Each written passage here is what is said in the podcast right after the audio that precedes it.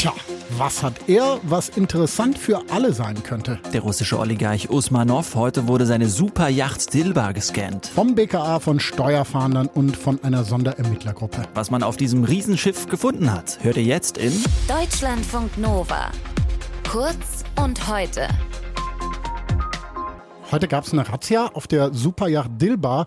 Die liegt in Bremen und wird dem Oligarchen Alisha Usmanov zugerechnet, dem enge Kontakte zum Kreml nachgesagt wird. Und das ist keine Yacht, die man eben so auf einen Anhänger packen kann. 156 Meter lang, hunderte Millionen Euro wert, 25 Meter Pool ist auch noch drauf, zwei Helikopter, Landeplätze sticht. Eine der teuersten Yachten der Welt.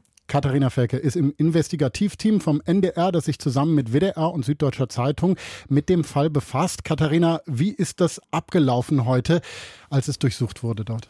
Ja, also diese Mega-Yacht, so kann man das ja ruhig nennen, war ja aufgrund der EU-Sanktionen infolge des Russlandkriegs auf die Ukraine schon seit April eingefroren. Sie ist dann sehr lange im Hamburger Hafen gelegen, aber eben vergangene Woche nach Bremen gebracht worden. Und dort haben ca. 60 Beamte heute die Dilber nach Hinweisen durchsucht.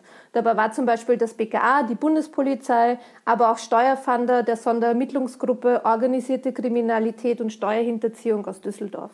Was haben Sie denn da gesucht auf der Superjacht?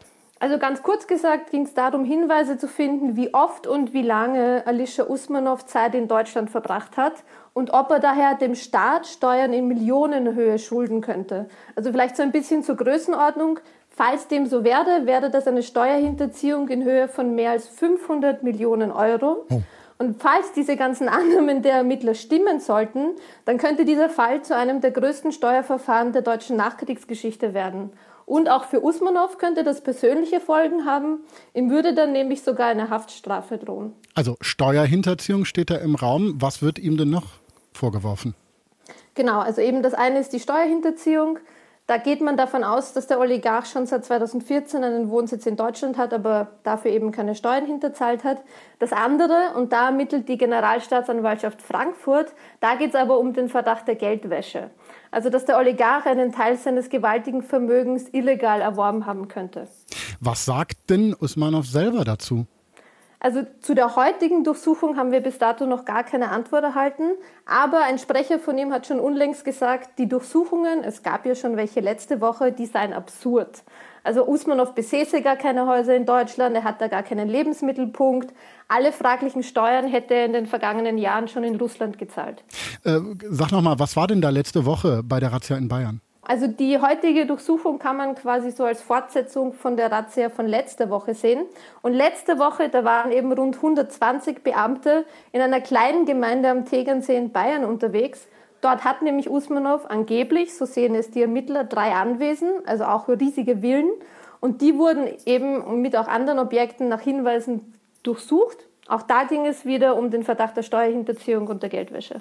Nur soll er eine 600 Millionen Euro teure Yacht haben, äh, Anwesen in München, irrsinnig viel Geld. Wo hat er das denn her? Also womit verdient er sein Geld? Soweit wir das wissen, hat er sein Geld vor allem im Bergbau gemacht, aber auch mit Mobilfunk- und Medienfirmen. Ihm haben zum Beispiel bis 2018 ca. 30 Prozent am britischen Fußballclub FC Arsenal gehört und alles in allem sagt man, heute beträgt sein Vermögen ca. 14 Milliarden Euro. Also das ist schon eine sehr beträchtliche mhm. Summe. Im Februar 2022 ist er aber, wie viele Unternehmen und Personen, mit Sanktionen belegt worden, die eben dem russischen Präsidenten Putin besonders nahe stehen sollten. Also diese Personen waren davon betroffen und dazu gehört eben auch Usmanov.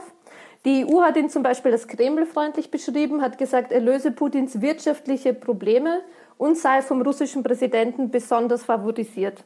Usmanov hat diese engen Verbindungen aber stets bestritten. In Bremen wurde heute die Superjacht Dilbar durchsucht. Hintergründe waren das von Katharina Felke für Deutschlandfunk Nova. Vielen lieben Dank. Deutschlandfunk Nova. Kurz und heute.